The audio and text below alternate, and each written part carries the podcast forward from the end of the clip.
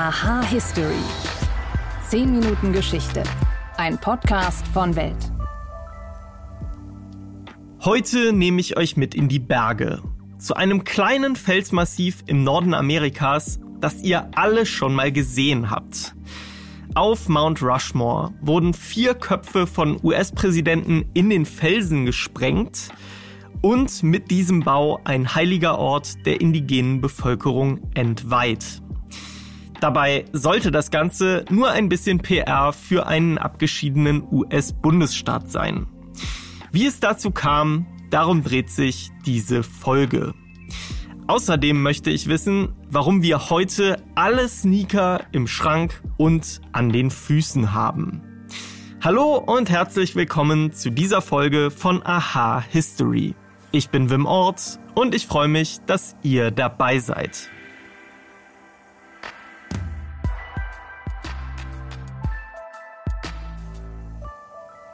Wir alle kennen das Bild der vier Köpfe im Felsen, aber wahrscheinlich waren die wenigsten von uns wirklich mal da. Und das dürfte auch daran liegen, dass Mount Rushmore irgendwo im amerikanischen Nirgendwo im dichten Wald von South Dakota liegt. Und gerade weil South Dakota so abgelegen ist, wurde das Kunstwerk überhaupt in den Felsen gesprengt. Auf diese Weise wollte der Bundesstaat auf der Landkarte sichtbarer werden und den Tourismus in der Region ankurbeln. Mein Kollege Martin Klemmrath ist Redakteur im Geschichtsressort von Welt und er hat sich Mount Rushmore aus der Nähe angesehen. Hallo Martin. Hallo Wim. Bevor wir über Mount Rushmore selber sprechen, gehen wir mal zu diesem Felsen, zu diesem Gesteinsmassiv. Das ist ja eigentlich heiliges Land der Natives in den USA. So einen Felsen zu entweihen, das gibt sicher Streit, oder? Ja, absolut. Und das ist quasi auch, äh, das ist ja ein ganz tolles Monument und sehr beeindruckendes, wenn man da ist und das sieht, wie das da in den Fels gehauen ist. Das ist also ja großartig und ja auch richtige und positive Botschaft eben für die Demokratie und die Präsidenten und die Tradition. Aber eben, also das lachende Auge, das weinende Auge ist so ein bisschen das eben, was ja so ohnehin die US, die Geschichte der USA Teil davon ist, ist eben, dass es aber eben weggenommen wurde den äh, Ureinwohnern, den Indianern. Und wirklich bittererweise ist es so, dass es auch eben ein heiliges Land war. Also dort oben im, im heutigen South Dakota ist es ist ja Teil der Bergkette namens Black Hills und den haben die Lakota-Indianer dort äh, sechs Großväter genannt und für sie eben ein wirklich heiliger Ort. Den weißen Siedlern war das eben egal, schlicht und ergreifend und haben das eben äh, den Ureinwohnern weggenommen und dann mal eben nach dem, es war ein Anwalt und Unternehmer namens Charles Rushmore, nach dem benannt und äh, das quasi weggewischt, was vorher war und dann da diese große Kolossalskulptur drauf realisiert.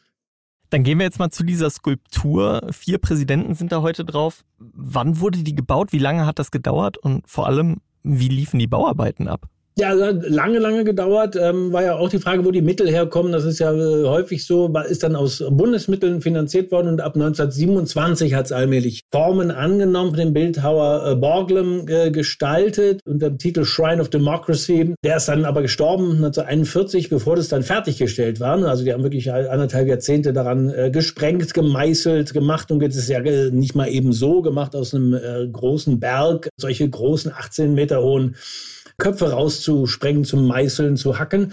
Also das hat ewig sozusagen gedauert und war sehr, sehr viel Aufwand. Ähm, es war, sollte ursprünglich auch noch größer sein, dass die Figuren bis zur Taille zu sehen sind. Aber eben da fehlte dann das Geld und äh, dann hat man es bei den Köpfen belassen, was ja eindrucksvoll genug realisiert ist. Aber ja, es wäre ursprünglich sogar noch größer gewesen. Das Ding wurde dann gebaut. Wie gesagt, es sind vier Köpfe darauf. Welche Köpfe wurden am Ende ausgewählt und warum sind die da drauf?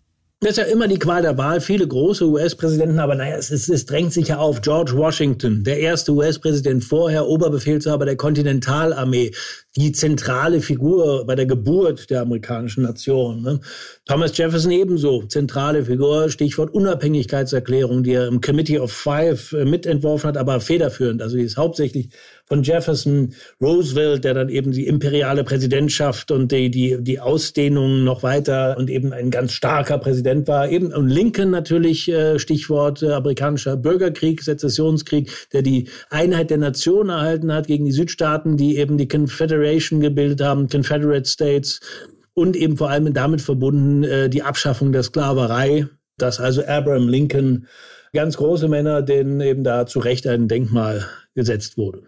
Die Native Americans, denen das Land geklaut wurde, die haben auch eine eigene Figur aktuell in Arbeit, oder? Ja, die haben dann darauf geantwortet sozusagen, äh, 1948. Dann haben die gesagt, okay, das können wir jetzt nicht mehr ändern, was da ist, aber wir bauen uns dann was Eigenes. Und zwar das Crazy Horse Memorial. Das ist nur 27 Kilometer entfernt. Das ist der Thunderhead Mountain. Und das würdigt den 1877 gestorbenen ähm, legendären Crazy Horse.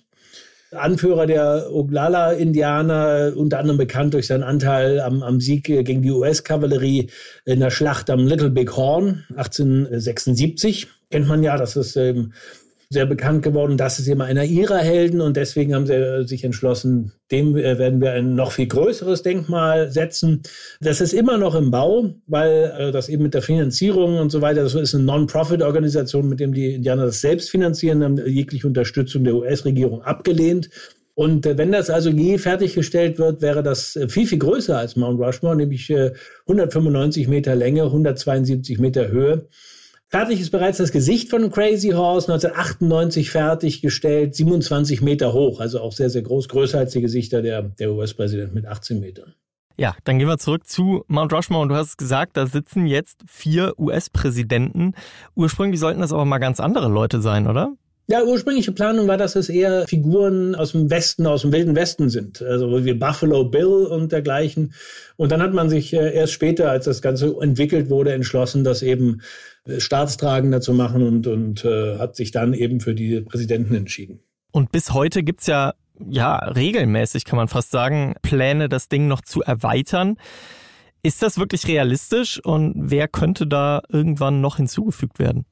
Geistert immer wieder in den Medien rum. Ähm, unter anderem gab es die Anekdote vor ein paar Jahren, äh, Donald Trump, der ja immer für eine Schlagzeile gut war, hat das ja besucht ne? und hat natürlich gleich dann die New York Times hat dann getitelt, er hätte doch vorgeschlagen, dass er selber doch da gut äh, gut auch reinpassen würde. Ne? Trump hat das natürlich gleich dementiert, gesagt Fake News, ne? wie das so kennen wir ja von ihm alles.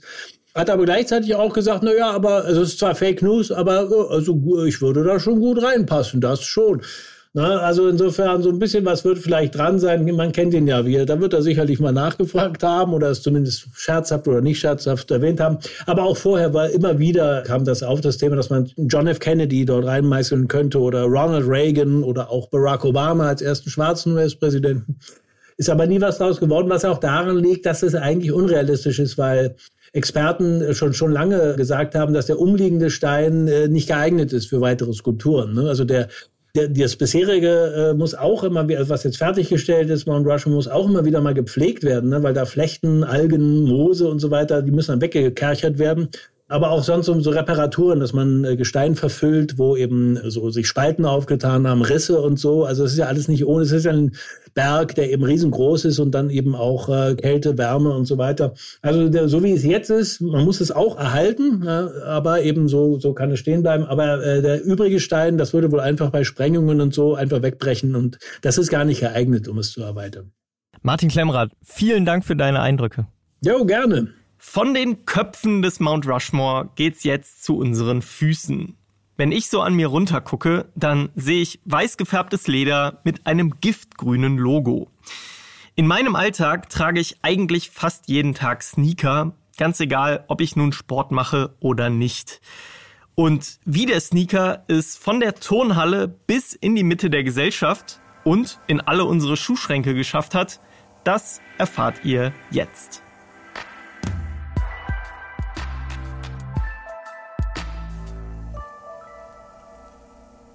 Als ich Teenager war, in den 90er Jahren, da hießen sie noch Tonschuhe. Heute sagen die meisten Leute Sneaker dazu. Es ist aber am Ende genauso wie bei Ryder und Twix, denn außer dem Namen hat sich nichts geändert. Die Geschichte des Sneakers, die begann schon vor fast 200 Jahren und zwar mit der Erfindung von vulkanisiertem Gummi.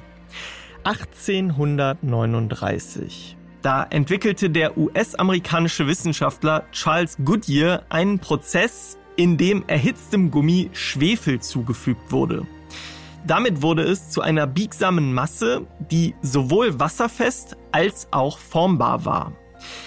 Dieses vulkanisierte Gummi, das wurde im 19. Jahrhundert für die Sohlen von Leinenschuhen genutzt. Und im frühen 20. Jahrhundert, da arbeiteten dann zwei Firmen daran, aus dem Potenzial von Schuhen mit solchen Gummisohlen Kapital zu schlagen.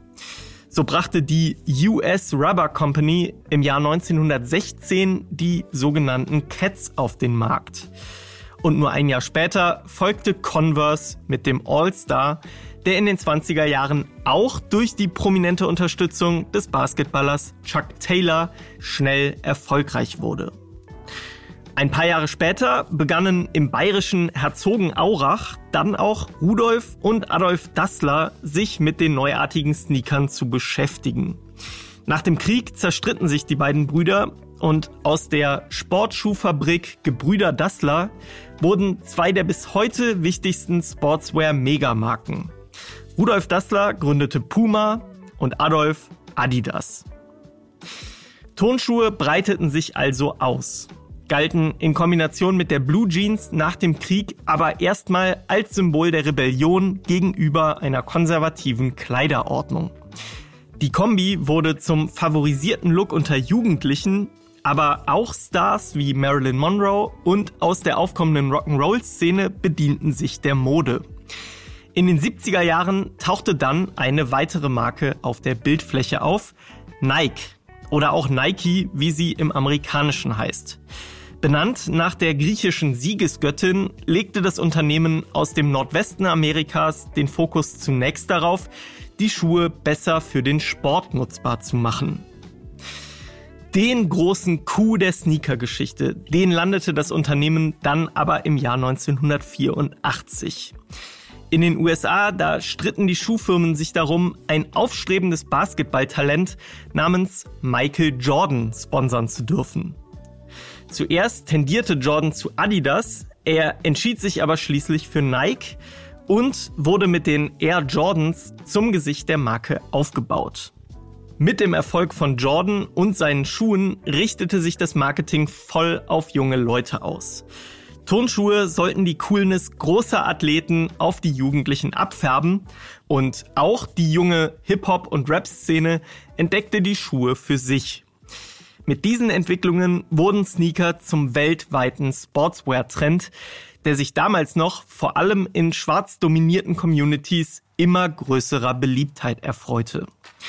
Und diese Entwicklung, die trug sich bis ins neue Jahrtausend weiter. 2003 nahm Reebok den Rapper Jay-Z unter Vertrag. Für Adidas waren Kollektionen von Kanye West unter dem Namen Yeezy jahrelang eine der wichtigsten Einnahmequellen. Und heute, ja, heute gibt es sogar Designer-Sneaker, die mehrere tausend Euro wert sind.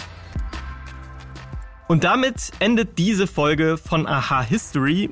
Und ihr wisst jetzt, mit welchen Turnschuhen damals alles angefangen hat. Wenn ihr Themenvorschläge habt oder Lob oder Kritik, dann meldet euch unter history@welt.de. Außerdem freuen wir uns, wenn ihr uns auf den gängigen Plattformen abonniert. Und wenn ihr spendabel seid, dann lasst uns doch eine Bewertung da. Ich danke mal wieder Imke Rabiger, die an dieser Folge mitgearbeitet hat. Und ich danke euch fürs Zuhören und sage bis zum nächsten Mal.